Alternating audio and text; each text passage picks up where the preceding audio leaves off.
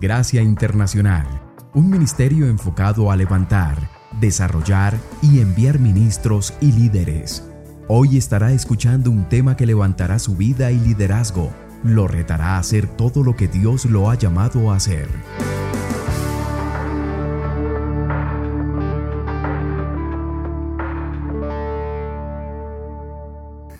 Hermanos, este día quiero invitarlos a que abramos nuestras Biblias en el libro de Éxodo. Éxodo, y quiero, quiero que vayamos al capítulo 14 de Éxodo.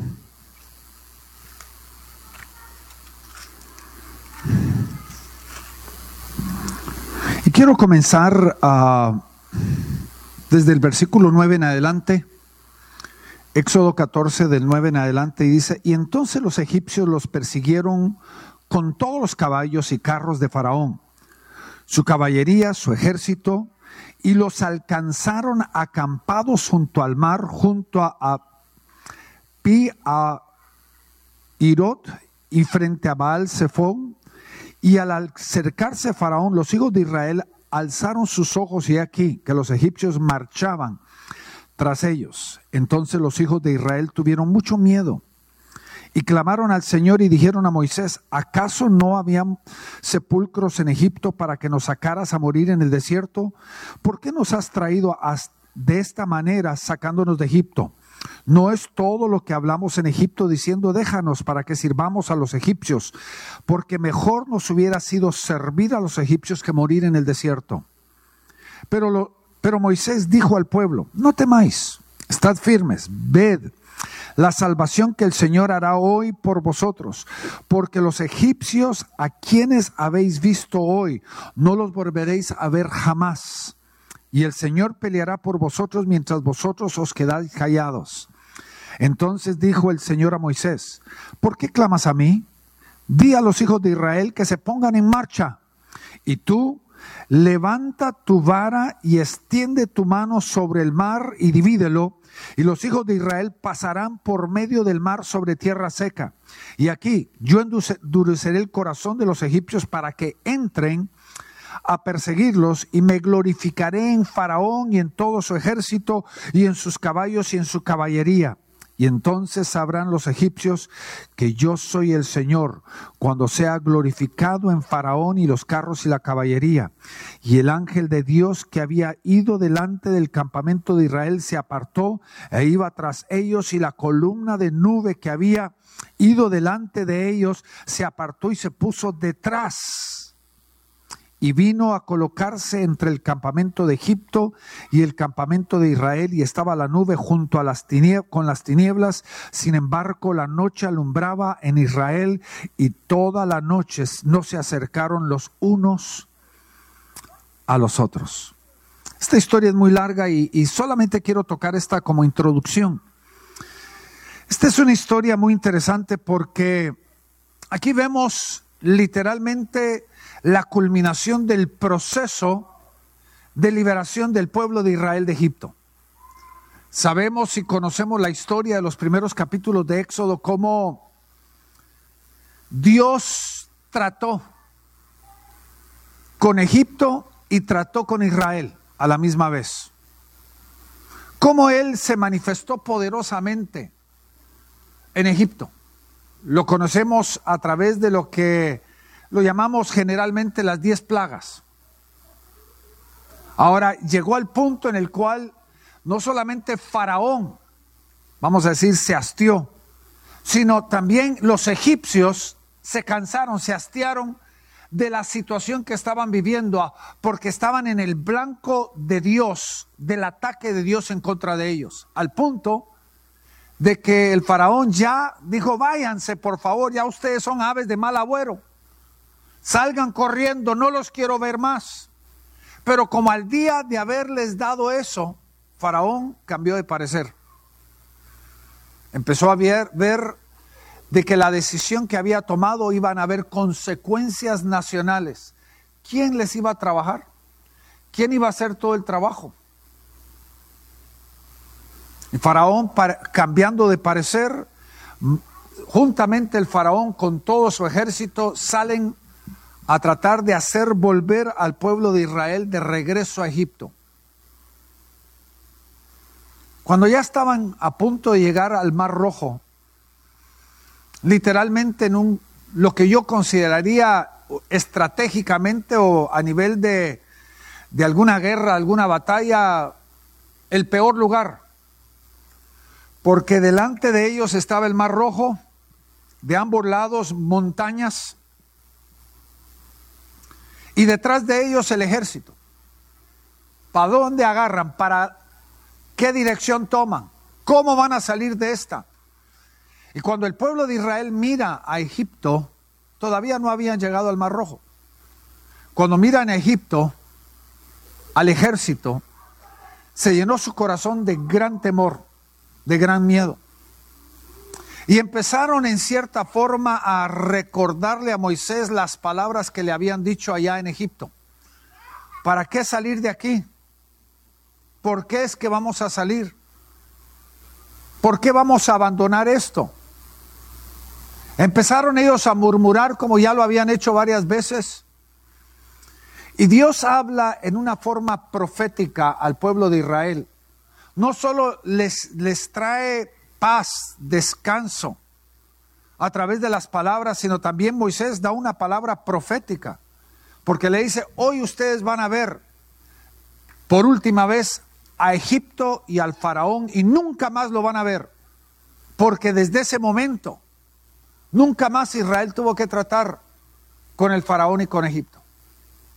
A través de la historia lo podemos ver. Pero Dios hace una obra sobrenatural, aquella nube, y aquel, aquel fuego que los acompañaba a ellos se puso entre Egipto e Israel para permitir que todavía Israel llegara al Mar Rojo. Se volvió una oscuridad tremenda entre el pueblo de Israel, que diga el pueblo egipcio, Egipto. Me imagino que era 9, 10 de la mañana, pero ellos estaban en total oscuridad. Dios había traído una oscuridad alrededor del pueblo de Egipto y era luz. Aún toda la noche era luz para Israel, para que ellos pudieran cruzar. Lo que el día de hoy quisiera que, que, que tocáramos creo que tiene que ver mucho con nuestra vida común, nuestra vida cotidiana. Hay cosas en nuestra vida, mi querido hermano y hermana, que vienen a nosotros, que van a sacudir, pero también van a manifestar lo que está dentro de nuestro corazón. La problemática principal, si lo queremos dar como una forma de diagnóstico, la problemática principal de Israel fue el temor. El hecho de que ellos le hayan recordado a, Moisés las palabras que le dijeron, todas esas eran manifestaciones de temor. Vemos otras cosas como la rebelión y otras que se podrían mencionar, pero creo de que la primaria, la que tuvieron que ellos luchar constantemente en su vida, fue el temor. Y cuando nosotros estudiamos esta historia, yo creo que es bien importante hacer un paralelismo y entender de que esta historia es un tipo de lo que puede suceder en nuestras vidas, porque cuando hay cosas en nuestras vidas, cuando hay circunstancias, especialmente las adversas, lo que hacen, manifiestan lo que ya está dentro de nuestro corazón. No van a crear cosas nuevas. No van a inducir cosas nuevas, simplemente van a manifestar lo que ya está ahí. Ahora la pregunta que creo que es del millón ahorita es esta. ¿Por qué lo hace Dios? ¿Por qué manifiesta Dios esas cosas? Porque Dios quiere tratar con ello. Dios manifiesta lo que Él quiere tratar. Él permite lo que Él quiere tratar con nosotros. Y lo que hace es manifestar lo que hay ahí, en este caso, vemos de qué es el temor.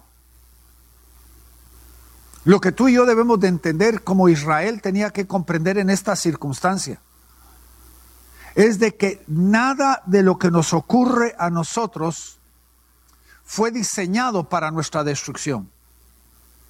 A veces cuando estamos en medio del problema, cuando estamos en medio de la circunstancia, especialmente las adversas, las difíciles, a veces nosotros creemos de que es más grande de lo que realmente es. Pero tenemos que entender hoy que somos hijos del Señor, nada que nos ocurre puede destruirnos si nosotros no lo permitimos. Yo no quiero llenarle a usted la cabeza de humo. Porque yo creo que hay predicadores allá, usted simplemente métase al YouTube y lo que sea, y usted va a encontrar predicadores que le van a llevar llenar la cabeza de humo, que le van a dar un montón de promesas, va a ser un chorrío de, de promesas que no tienen ningún fundamento, no tienen ninguna base. Porque recuerde este concepto, hermanos, promesa sin condición no existe. Toda promesa tiene una condición.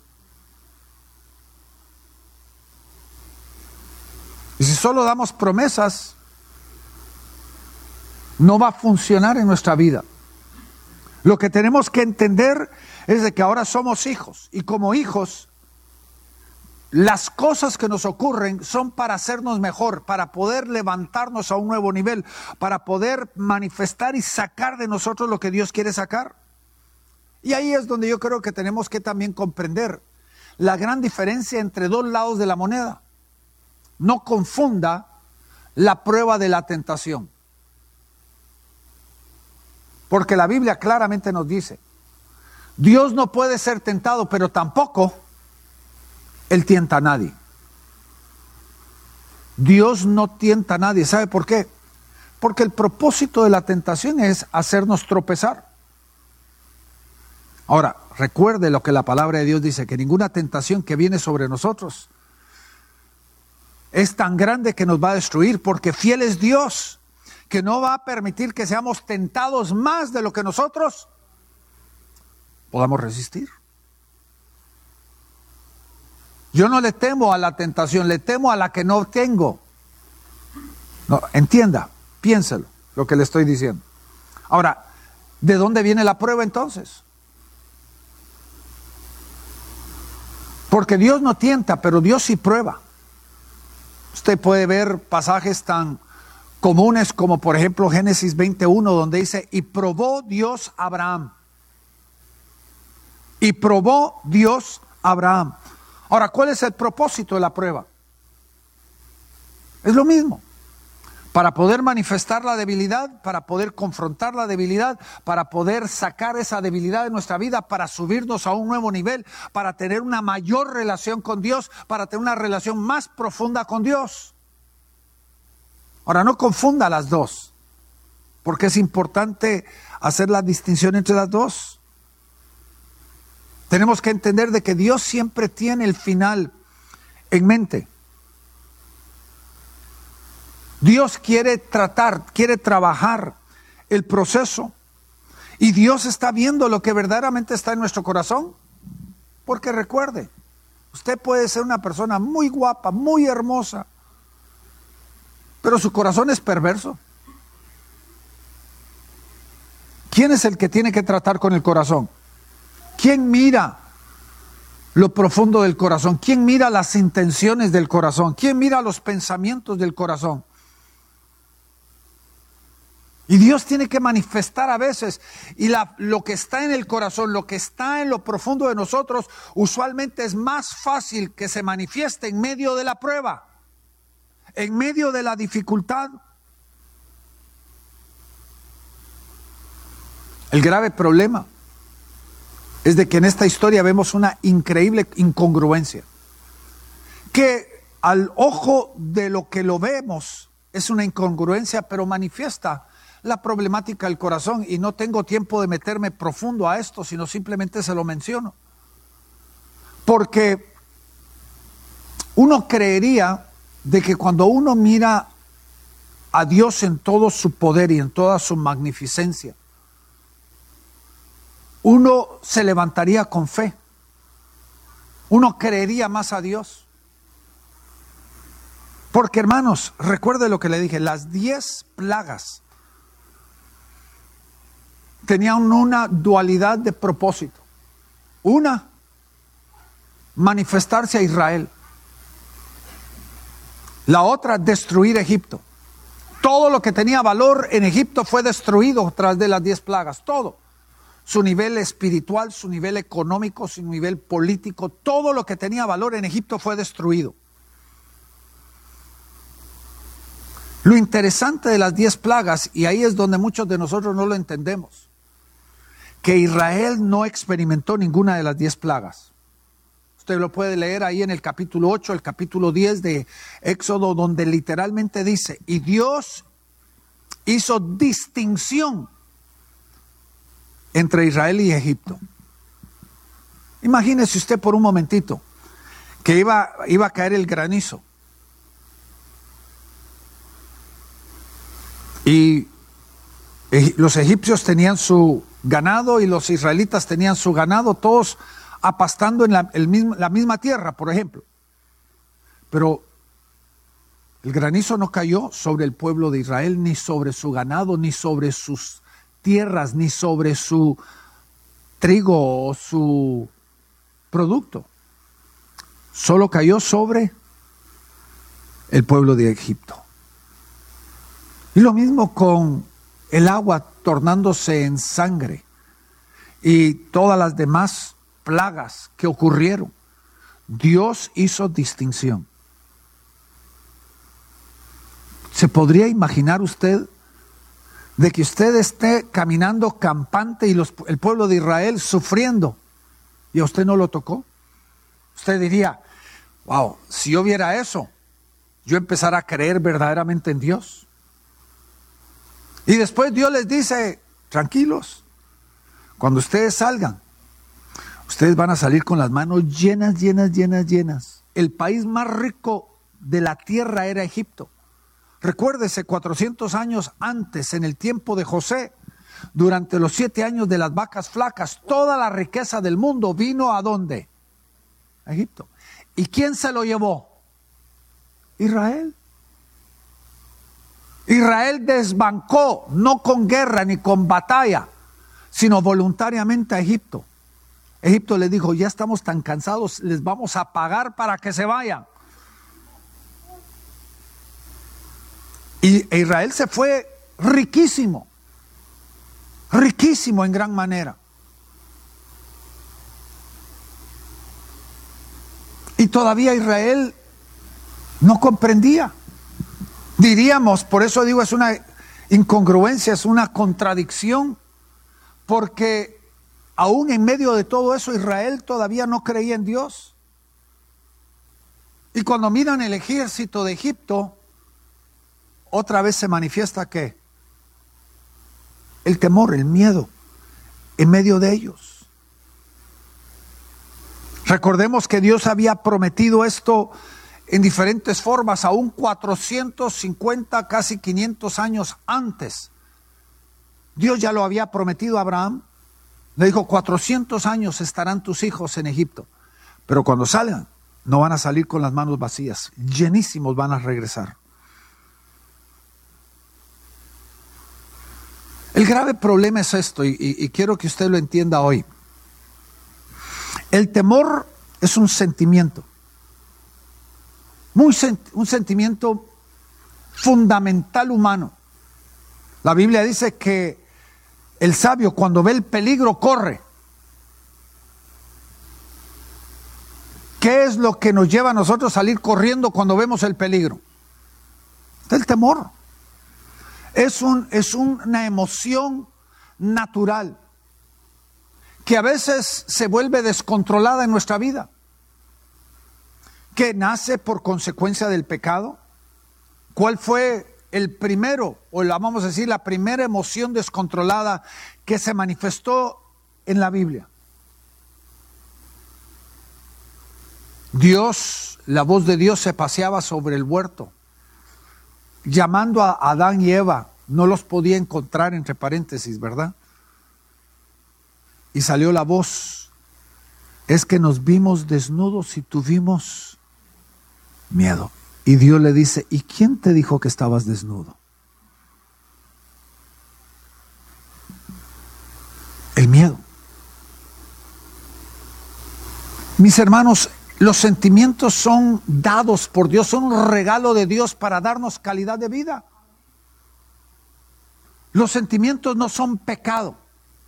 La ira, Dios dice, airaos, mas no pequéis. Todos los sentimientos son dados por Dios. El grave problema es que el enemigo los distorsiona. Y cuando nos controlan, se vuelven destructivos. Imagínense qué es lo que vemos nosotros aquí como descontrol en todo esto. Y todo esto es un paralelismo de nuestra propia vida, hermanos. Vaya conmigo al versículo 10. Note lo que dice aquí. Y cuando Faraón se hubo acercado, los hijos de Israel alzaron sus ojos, y he aquí que los egipcios venían tras ellos, por lo que temieron en gran manera y clamaron los hijos de Israel a Jehová. La primera cosa que hace el temor en nuestra vida, óigalo bien, nos vuelve reactivos. Nos vuelve reactivos. Y a veces la reacción es donde pecamos. La reacción a veces es donde fallamos. Porque en el caso de Israel lo, lo, vemos manifestado. Usted ya lo leyó conmigo. Imagínese usted por un momentito. El, ¿Qué hizo el temor con Israel? Ellos prefirieron, a través del temor, prefirieron quedarse como esclavos, habiendo clamado a Dios desde Egipto. En medio de su esclavitud, clamaron a Dios, Dios los oyó, pero cuando ya vino la liberación a través de Moisés, ellos vienen y dicen, preferíamos quedarnos como esclavos.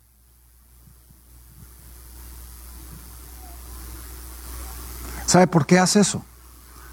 Porque confronta nuestra vida, nos forza a tomar decisiones. Pero una decisión no es una reacción. Una reacción nace del temor. La decisión tiene que ser con una cabeza fría. Ahora, usted puede tomar decisiones de un temor. Pero esa no es una decisión, esa es una reacción. Yo le voy a decir, muchísimas veces, muchas de nuestras malas decisiones vienen por ser reaccionarios. Si usted quiere conocer más de esto, tengo en mi libro, que lo escribí hace años atrás, El poder de la reacción. Cómo la reacción nos vuelve nos mete a un hoyo más profundo en nuestra propia vida.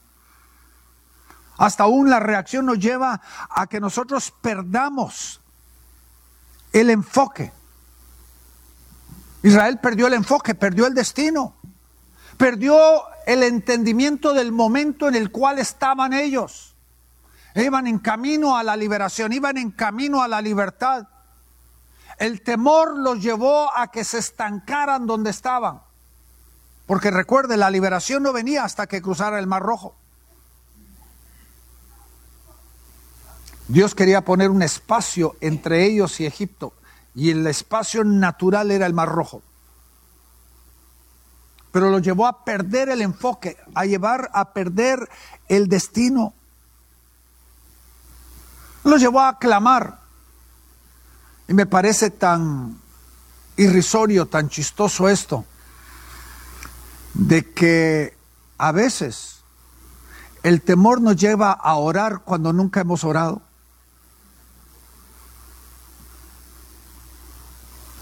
El que nunca ora, el temor lo lleva a orar. Le pregunto, ¿Dios oye esas oraciones?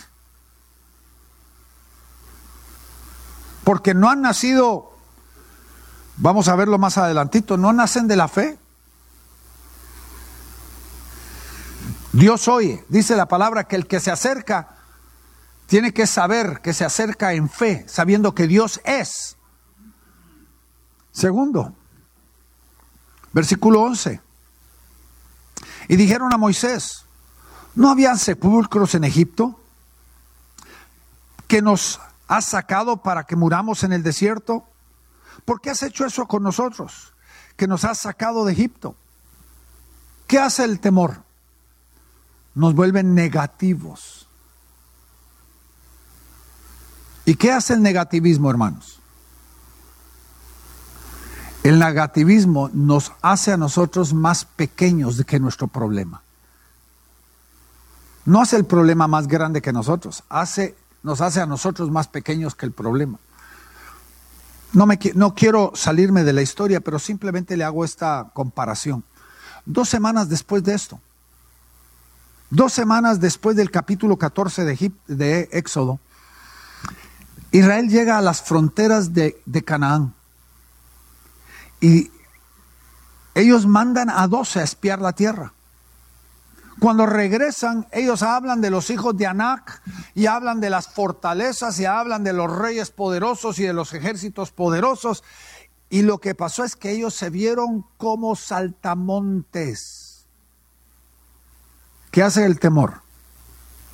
Nos hace vernos a nosotros más pequeños. Eso es lo que hace la negatividad nos lleva a murmurar, nos llega a cuestionar, nos lleva a ser pesimistas, nos lleva a la depresión.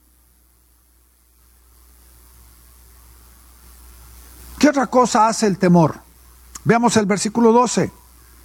¿No es esto lo que te habíamos hablado en Egipto diciendo, déjanos servir a los egipcios? Que mejor nos fuera servir a los egipcios que morir nosotros en el desierto. ¿Qué hace el temor? Nos lleva a rendirnos antes de la batalla. Usted todavía no ha enfrentado batalla porque recuerde, el temor es lo que se manda antes que empiece la batalla. Porque tiene un diseño, el diseño es que se rindan antes de la batalla. Porque una vez están atemorizados, la batalla ya es pan comido. Y lo podemos ver como historia en diferentes ilustraciones bíblicas.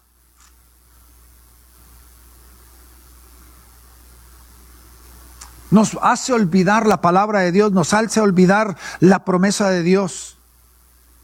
Nos hace olvidar cómo Dios respondió y cómo Dios actuó en el pasado.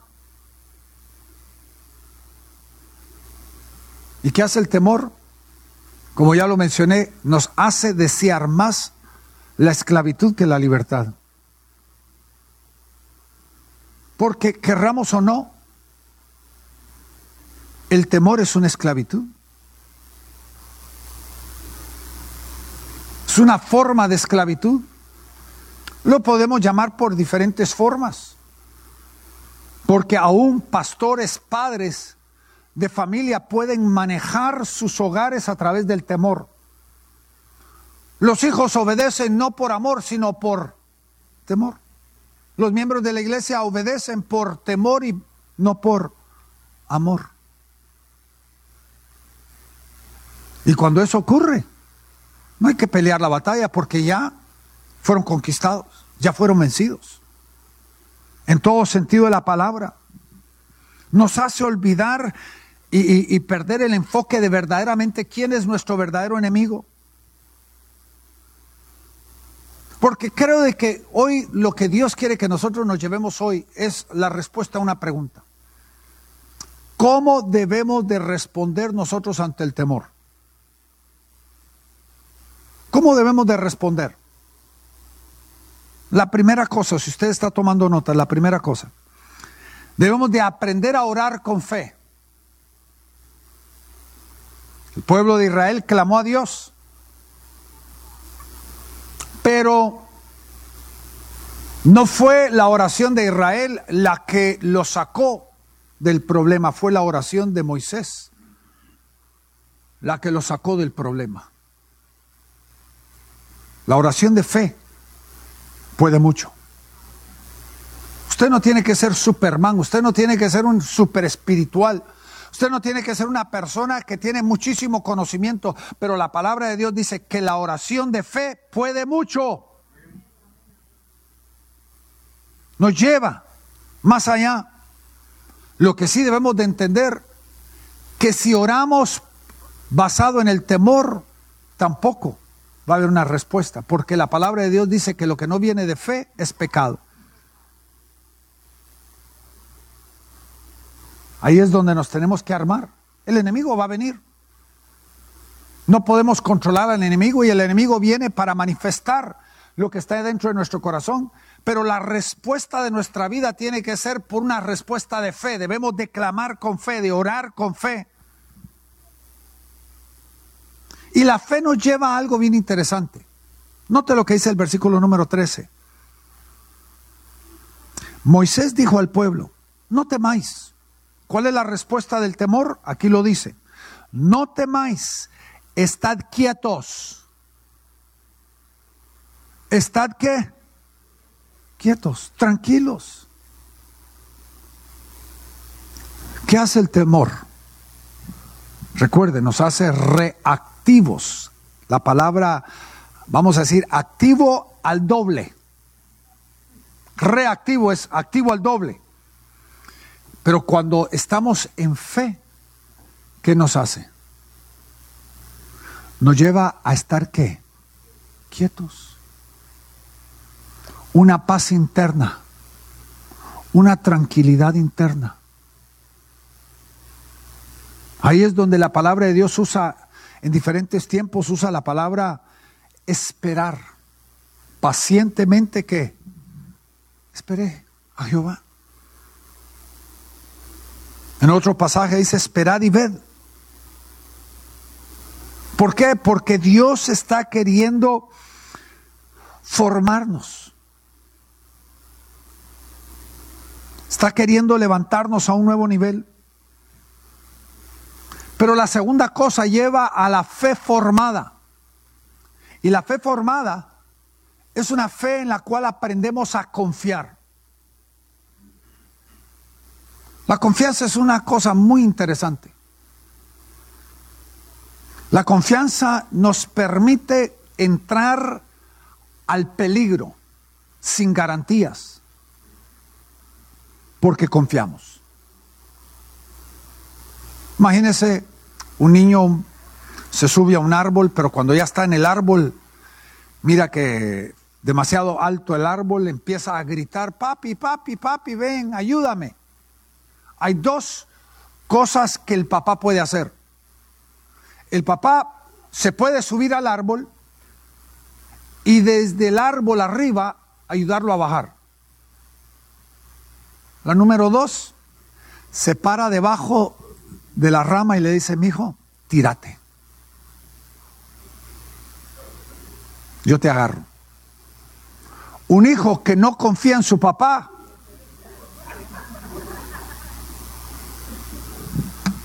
no se va a tirar.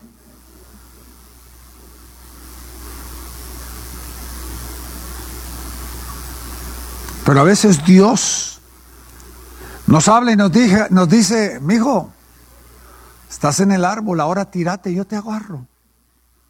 Pero muchos cristianos no confían en Dios. Porque estamos acostumbrados a tener control de las cosas de nuestra vida.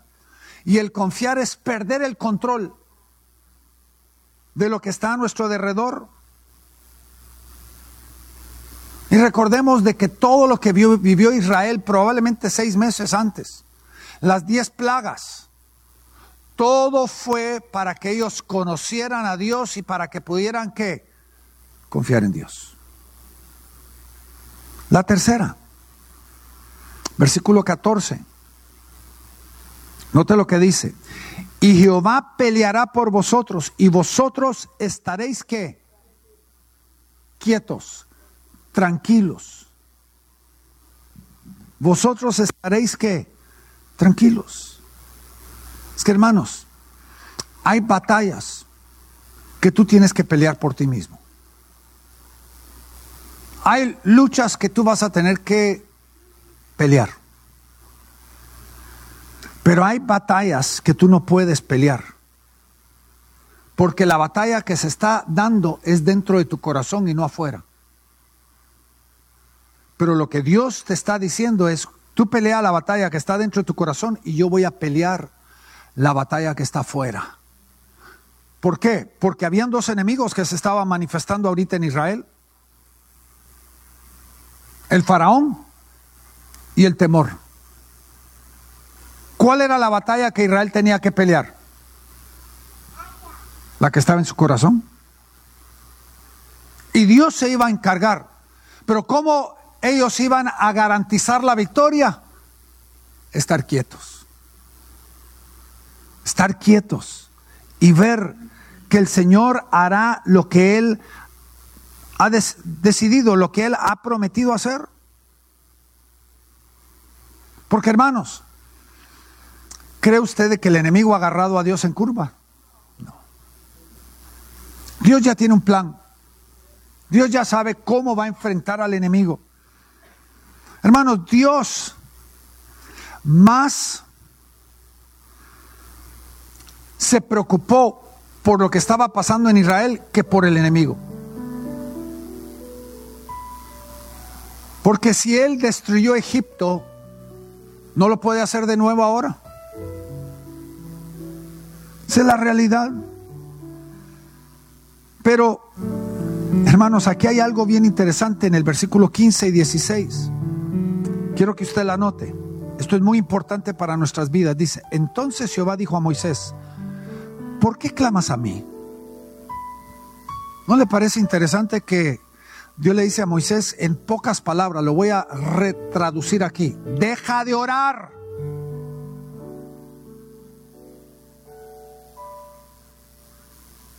Deja de orar. ¿Por qué clamas a mí? Di a los hijos de Israel que marchen. Es que hermanos, a veces nos escondemos detrás de la oración para evitar la acción.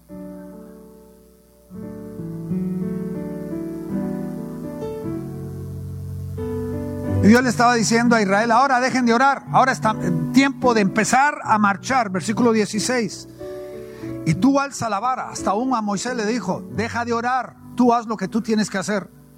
Alza la vara, parte las aguas. Y que el pueblo de Israel empiece a caminar en tierra seca. Es que hermanos, esta, antes del servicio me puse a meditar sobre 2 Timoteo 1.7, donde Pablo le dice a Timoteo, Dios no nos ha dado espíritu de cobardía, espíritu de temor. Y le da a Timoteo tres soluciones para el temor. Le dice, poder, amor y dominio propio. Y están a la reversa, porque la inicial debe de ser el dominio propio. El dominio propio es, vamos a decir, una gran, es una solución para la mayoría de nuestros temores. ¿Qué es el dominio propio? Haz lo que tienes temor de hacer hazlo por voluntad propia. Decide hacerlo por voluntad propia. Ese es dominio propio, es donde tú dices, esto no me va a conquistar, esto no va a determinar, esto no me va a restringir, esto no me va a parar, yo voy a hacer lo que tengo temor de hacer. Dominio propio. El 90% de los temores se resuelven con el dominio propio. La segunda, el amor. El amor tiene que ver con los temores que son causados por los problemas relacionales. Cuando ha habido maltrato, cuando ha habido abandono, cuando ha habido traición. Dios nos da el amor. Porque dice la palabra que el perfecto amor echa fuera qué? El temor. Yo le digo a los hombres cuando tengo tiempo de hablar con los hombres, digo, si usted tiene una mujer celosa, no la critique, ámela. Porque el celo es una manifestación de qué? Temor. No la critique. No se enoje con ella ámela con el perfecto amor. ¿Y qué va a ser el perfecto amor? ¿Va a echar fuera ese temor? Y el tercero, poder, tiene que ver cuando el temor se ha vuelto un demonio. Por eso dice Pablo a Timoteo, Dios nos, nos ha dado qué? Espíritu, demonio de temor. ¿Y qué es la forma de sacar ese temor? Con el poder de Dios. Ahora, ¿qué era lo que Israel tenía que hacer? Israel tenía que empezar a caminar, activar, tenía que poner el mandato de Dios, tenía que poner su conocimiento y su entendimiento en marcha. Porque hermanos, hay veces que no podemos hacer lo que tenemos que hacer porque tenemos temor. Pero es cuando usted ya se ha rendido desde antemano que lo restringe. No le permite que usted avance. Y por último, saltémonos al versículo 31. Versículo 31. Y vio Israel aquel grande hecho que Jehová ejecutó contra los egipcios. Note aquí. ¿Qué vio Israel? La respuesta, la maravilla de Dios. Y el pueblo temió a Jehová y creyeron a Jehová y a Moisés, su siervo. ¿Cuál es la última solución para el temor? ¿Quién lo dice? Temor de Dios. Ahora, no estamos peleando fuego con fuego. No le estoy diciendo de que vamos a conquistar el temor a través de temor, no vamos a conquistar el miedo por miedo.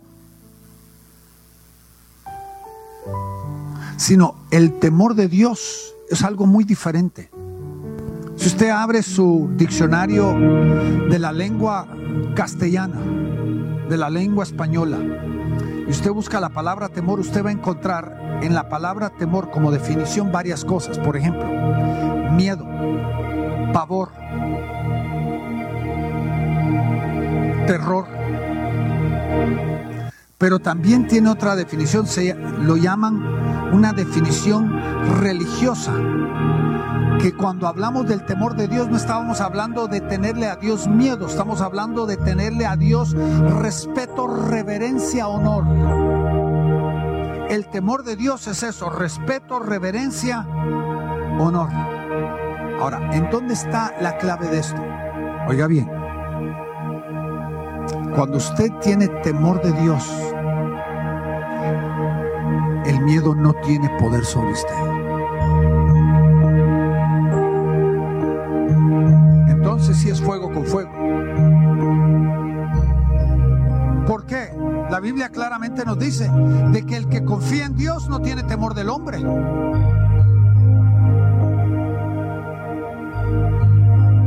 E Israel respondió temiendo a Dios, confiando en Dios, respetando y honrando al hombre de Dios comprendieron de que era indispensable. La única forma de erradicar el temor en nuestra vida es aprender el temor de Dios. Ahora termino con Éxodo 20:20.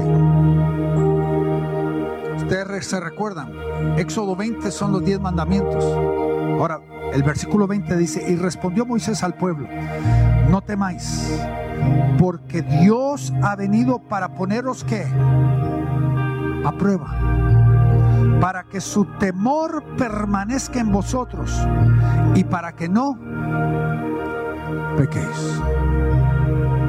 En pocas palabras, el temor se vuelve pecado si nosotros dejamos que nos controle, porque es una contradicción.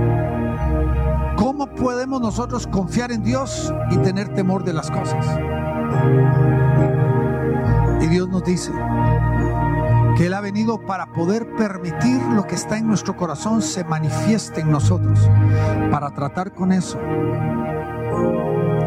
para que podamos aprender el temor de Dios.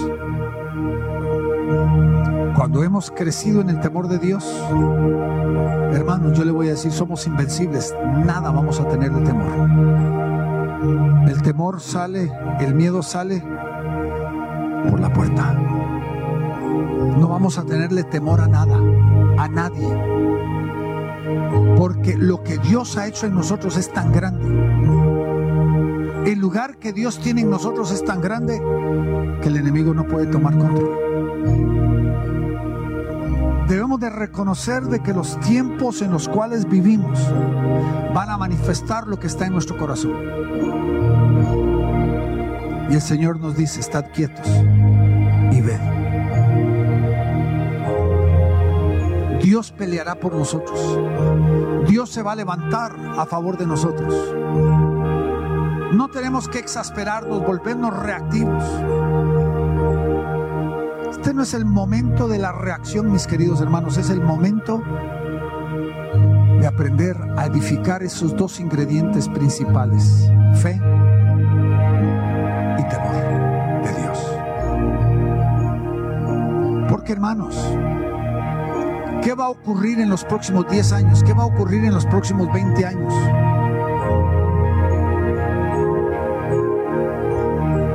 Los tiempos están acelerados.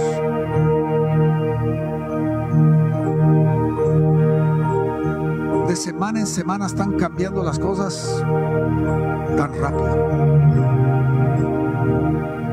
Usted habla con jóvenes hoy, va a entender lo que le estoy diciendo porque en los tiempos de Tatalapo, como algunos de ustedes ya tienen, yo no, ¿verdad? La generación no era de 40, sino la generación cultural era de 20 años.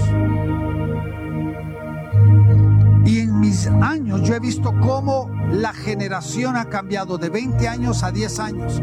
Hoy, hoy yo diría, la generación que estamos viviendo es de 5 años. Eso significa de que un muchacho de 15 años piensa muy diferente que un muchacho de 20. Un muchacho de 20 piensa muy diferente al de 25. ¿Por qué? Porque ya son de una diferente generación. Cosas están acelerándose. Y lo único constante que puede ser en nuestras vidas en ese esa inestabilidad de nuestra cultura debe de ser Dios. Y Dios permite lo que permite para manifestar lo que tiene que ser manifiesto dentro de nuestro corazón. ¿Por qué no cierra sus ojos por un momentito? Padre, hoy estamos delante de ti, Señor. Si hay, Señor, temor en nosotros el día de hoy, que la respuesta sea una de las tres respuestas, Señor. Que, Señor, nos podamos armar con fe y que podamos caminar hacia adelante en fe, entendiendo de que estamos agarrados de tu mano. Y esa fe nos lleva a confiar, esa fe nos lleva a descansar, esa fe nos lleva a esperar en ti. Pero también, Señor, podemos tener, Señor, alguna situación donde hay temor porque alguien nos falló en el pasado. Te pido, Señor, de que tu amor profundo, tu amor eterno nos rodee porque el perfecto amor echa fuera el temor. Pero también, Padre, si estamos dominados, controlados por el espíritu de temor, te pido, Señor, de que tú nos lleves a un proceso de libertad. Cortamos toda artimaña del enemigo y cortamos toda obra del enemigo en nuestra mente y nuestro corazón esos grillos que el enemigo nos ha mantenido para mantenernos esclavos. Hoy, Padre, nos entregamos a ti, Señor. En el nombre de Jesús. Amén. Y amén. Gloria al nombre del Señor. ¿Recibieron, hermanos? Aleluya. Gloria a Dios. Aleluya. ¿Cierro o tú cierras? ¿Por qué no nos ponemos de pie, hermanos? Aleluya. Padre, hoy bendigo a tu pueblo, Señor.